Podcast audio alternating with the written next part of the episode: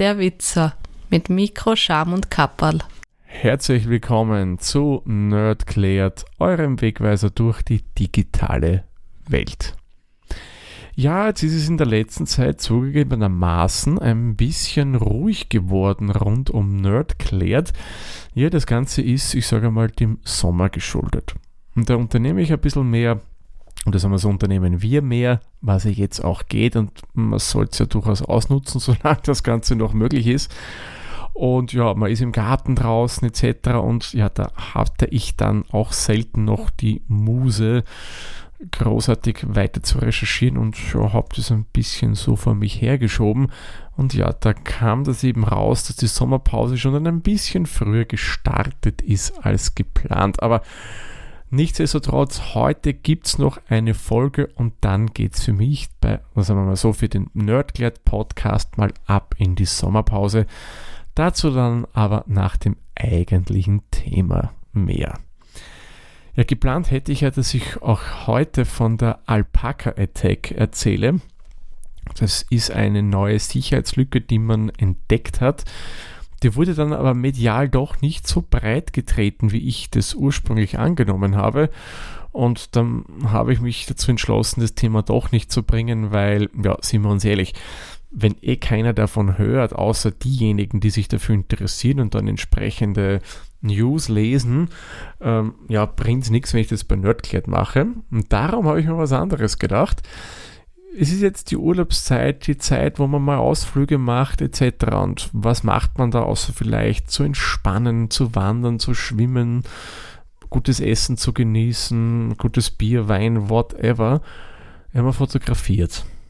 Und wir hatten ja schon bei Nerdclared so ein bisschen Fotografiefolgen und darum habe ich mir gedacht, damit ihr im Urlaub wieder schöne Fotos machen könnt, werden wir wieder mal bei Nerdclared uns der Fotografie widmen. Und da möchte ich mich heute mit dem Thema ISO beschäftigen. Was genau ist ISO? Was gibt es da zu beachten und hat das Ding eigentlich nur Vorteile? Weil wenn ich es euch dann erkläre, klingt das wirklich danach oder gibt es da auch einen Nachteil dazu? Das schauen wir uns heute mal an, was man mit dem Ganzen eben so machen kann. Ja, was hat es mit ISO jetzt so auf sich? Kurz und bündig gesagt, man steuert damit die Lichtempfindlichkeit des Sensors in der Digitalkamera. Also mit dem Wert, den man da verstellt, desto höher man den Wert setzt, desto lichtempfindlicher ist der Sensor. Ihr wisst ja, so ein Bild, so ein digitales Bild, das besteht aus einzelnen Punkten. Das Ganze nennt man ja auch Pixel. Jedes Bild, das wissen wir natürlich auch, hat ja eine Auflösung. Das ist ja das, was man von den Megapixeln spricht. Meine Kamera zum Beispiel, das ist eine Nikon Z6, erzeugt Bilder mit einer Auflösung von 6048 x 4024 Pixel. So groß, so viele Bildpunkte hat ein Bild bei mir. Wenn jetzt A mal B multipliziert, dann kommt ihr auf den Megapixelwert. Also das wären um die 24 Megapixel, was die Kamera hat. Für mich persönlich ausreichend. Ich bin nicht so der große Megapixel-Fetischist, der meint, er muss da 48 Megapixel und mehr haben. Nein, mir reicht es ehrlich gesagt voll und ganz aus. Aber um das soll es jetzt nicht gehen. Damit das eben entstehen kann, ein Bild mit der Auflösung, muss auch der Fotosensor über 6048 Fotodioden pro Reihe und das Ganze 4024 Mal verfügen. Sprich, auf dem Sensor habt ihr dann eben 6048 mal 4024 Fotodioden montiert. Montiert, also das ging jetzt ein bisschen, als wäre das ganz was Grobes. Nein, um Gottes Willen, das ist ganz, ganz fein. Also da befinden sich so viele oben.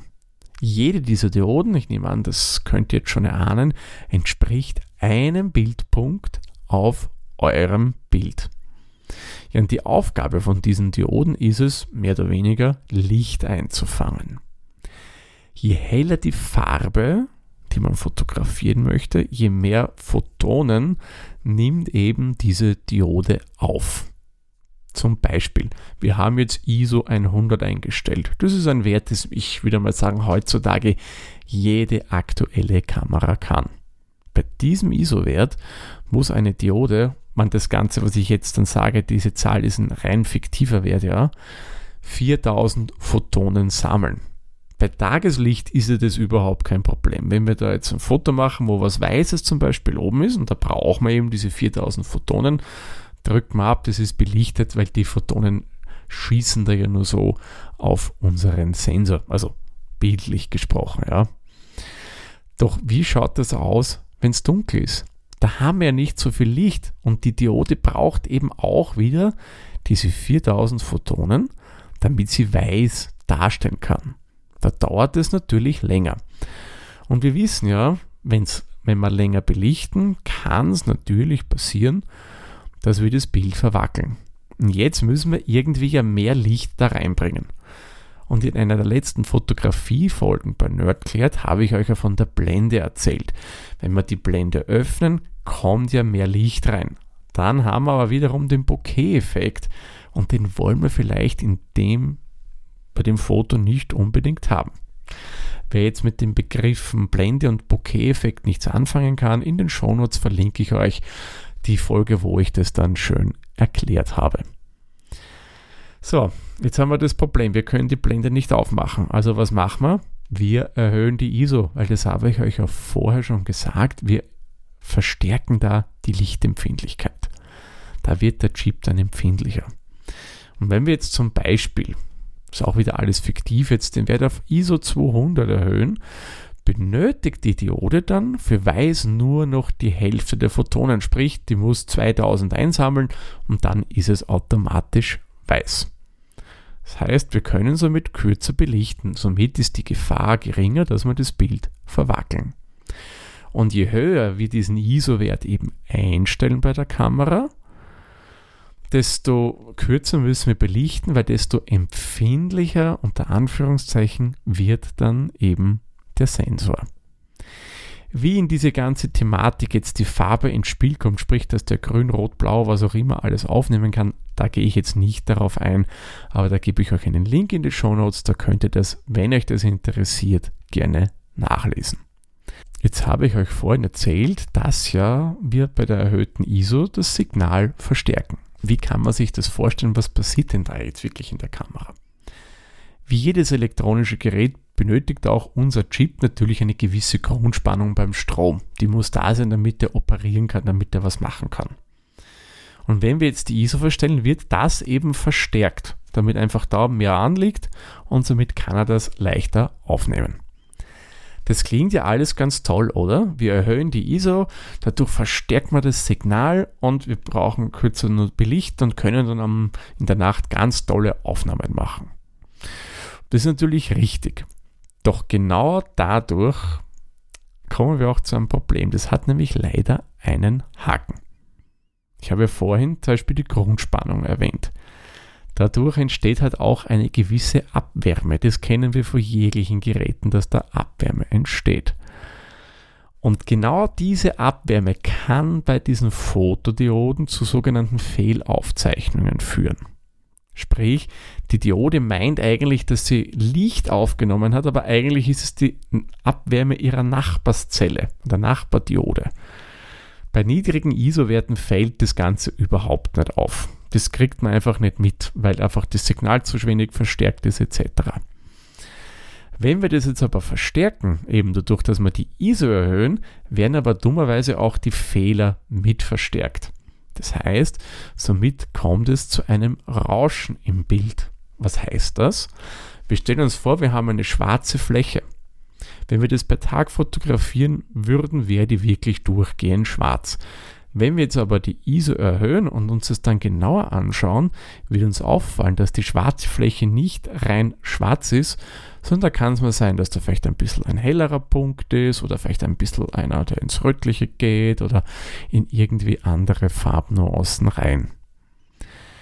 Diese Probleme treten übrigens seltener auf, wenn der Chip in der Kamera relativ groß ist, zum Beispiel jetzt bei Systemkameras wie jetzt einer spiegellosen oder einer Spiegelreflexkamera tritt eher auf bei einem Smartphone, weil da ist ja der Chip mini wutzi klein und da sind ja die Dioden ganz, ganz dicht aneinander gepackt und ja, da kommt es natürlich dann eher zum Rauschen. also größerer Chip, hat da natürlich wesentliche Vorteile.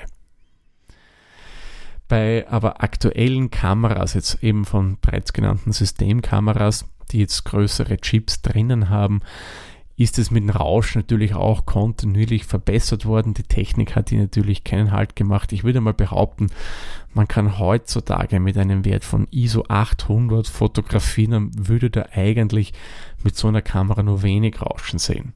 Beim Smartphone hingegen, da wird es eben dann schon stark rauschen, eben weil dieser Abstand dann durchaus schon sehr gering ist.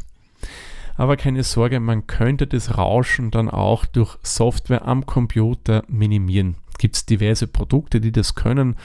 Adobe Lightroom zum Beispiel hat, das, hat die Funktion, aber auch der Photoshop.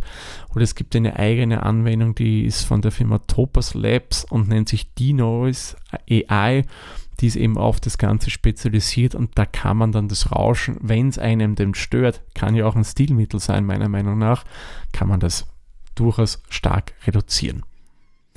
Jetzt werden natürlich viele von euch sagen, aber halt, du hast ja gerade erzählt, beim Smartphone, da rauscht es eher als bei der anderen, aber ich fotografiere gerne am Abend und da rauscht nichts. Tja, die Smartphones, die haben natürlich, wie wir wissen, alle starke Prozessoren verbaut. Und die reduzieren, wenn ihr ein Foto macht, das Rauschen schon mittels Software. Also der Chip an sich würde das ja schon machen, die wissen ja, die Hersteller, wie ihre Chips, die verbauten, reagieren und können die Software, ich sage mal, entsprechend anpassen. Und somit drückt sie ab, macht sie ein Foto und durch diese schnelle CPU, den Prozessor, wird dann eigentlich das Ganze schon weggerechnet. Also da wird das Bild mehr oder weniger von der Software von selbst bearbeitet. So, was gilt es nun zu beachten, wenn man eben mit höheren ISO fotografieren möchte? Generell würde ich mal sagen, wählt die ISO mit Bedacht. Das ist natürlich abhängig von eurer Kamera. Da kann man sich ja vor der Reise, vom Ausflug, was auch immer, ein bisschen damit rumspielen und schauen, was einem noch mehr oder weniger gefällt.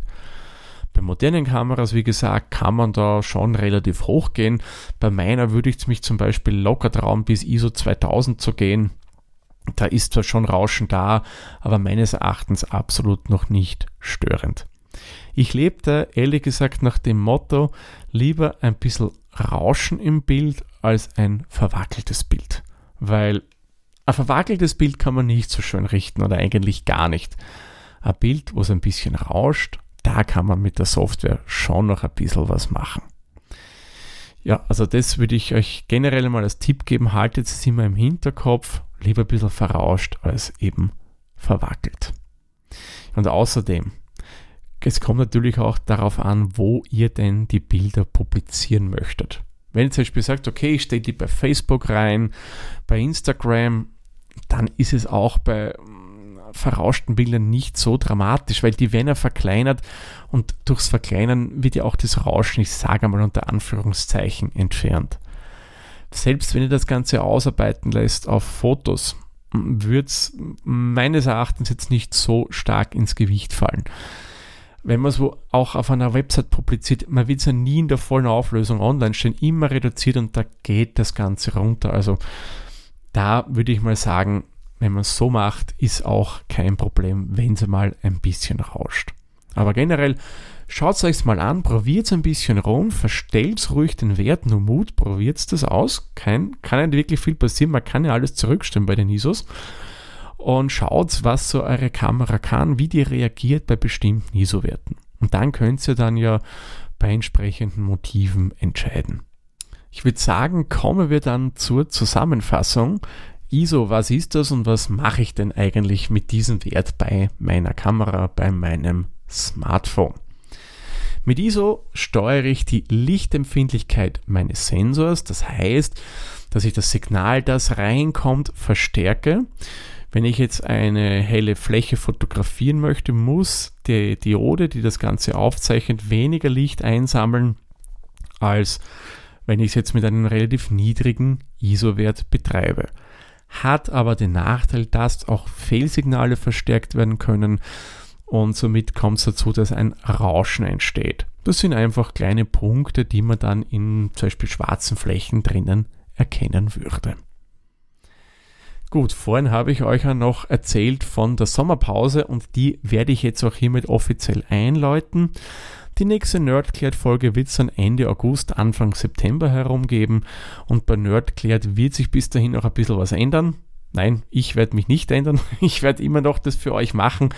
Äh, was sich ändern wird, es wird ein neues Intro geben, es wird ein neues Cover geben. Das ist mal der erste Step, denn wie auch bei meinen anderen Podcasts, der Hopfologie oder Gach und Gurt, schaue ich, dass meine Podcast-Formate jetzt wesentlich eigenständiger werden. Der Witzer ist dann mehr oder weniger das Label, das das Ganze produzieren wird. Das ist nicht der Titel des Podcasts, wie es ursprünglich mal war. Nein, das ist mehr oder weniger der Name, der dahinter steht. Wer gerne noch was über den Sommer von mir hören möchte und nicht zum Beispiel den Gesamtfeed abonniert hat, dem empfehle ich einmal, schaut einmal zu meinem anderen Podcast, der Hopfologie. Da geht es um Bierverkostungen, da haben wir auch immer wieder mal Gäste. Ist eine recht eine lockere, lustige Sache. Und da lernt man vielleicht auch mal das ein oder andere Bier kennen, das man vielleicht vorher nicht so mit wahrgenommen hätte und kostet vielleicht mal auch etwas Neues und entdeckt vielleicht für sich ein bisschen eine neue Bierwelt. Also kann ich euch nur empfehlen, hört mal da rein. Mache ich nicht alleine, mache ich mit dem Peter gemeinsam. Wie auch meinen anderen Podcast Garengurt. Da geht es um Kochen und unser Motto hier ist, wir wollen gesund essen, wir wollen regional essen, wir wollen saisonal essen und wir wollen schnell essen. Wir stehen beide voll im Beruf, da hat man oder nicht so viel Zeit am Abend zu kochen oder nicht die Lust mehr groß zu kochen und darum gibt es da eben was Schnelles. Und im Sommer, da kann ich euch verraten, haben wir ein bisschen Specials zum Thema Grillen. Und ja, hört mal rein, wenn ihr gerne ein bisschen was kochen wollt, was schnell geht, aber dennoch gut schmeckt. Ja, und keine Sorge, das sind alles keine komplizierten Rezepte. Da schauen wir schon auch drauf, dass die einfach sind, weil sonst könnte man sie ja auch nicht schnell machen. So, jetzt würde ich sagen, genug der Werbung für meine eigenen Projekte. Machen wir lieber den Sarg für diese Folge zu. Wenn es von eurer Seite aus Fragen zum Thema ISO noch geben sollte, dann könnt ihr mir die natürlich gerne über sämtliche Kanäle schicken. Ähm, wenn ihr aber Themenvorschläge habt, die sind auch immer herzlich bei mir willkommen. Da könnt ihr mir gerne mal einen Link schicken und sagen, hey du Thomas, könntest du uns jetzt bei Nerd klärt bitte mal erklären, um was es da genau geht. Irgendwie der Artikel ist mir nicht so ganz klar. Kein Problem, schickt mir das gerne, bin ich immer dafür offen. Hatten wir auch schon ein paar Mal hier bei Nerd klärt. So, aber jetzt ist wirklich genug. Ich wünsche euch allen einen wunderschönen Sommer. Genießt die Zeit. Trefft euch ruhig mit Freunden natürlich immer unter Einhaltung der bei euch üblichen Corona-Regeln. Das sollte man natürlich schon immer beachten. Ja, macht Ausflüge, genießt das schöne Wetter, fahrt ins Bad, was auch immer ihr machen wollt. Wir hören uns dann Ende August, Anfang September wieder und glaubt's mir, ich habe schon ein paar Themen geplant. Hm, könnte wieder spannend werden. Also dann, schönen Sommer noch einmal. Tschüss, Servus, pfiat euch. Dieser Podcast wurde produziert von Der Witzer Nähere Informationen zur aktuellen Folge sowie weitere Podcasts findest du unter der-witzer.at.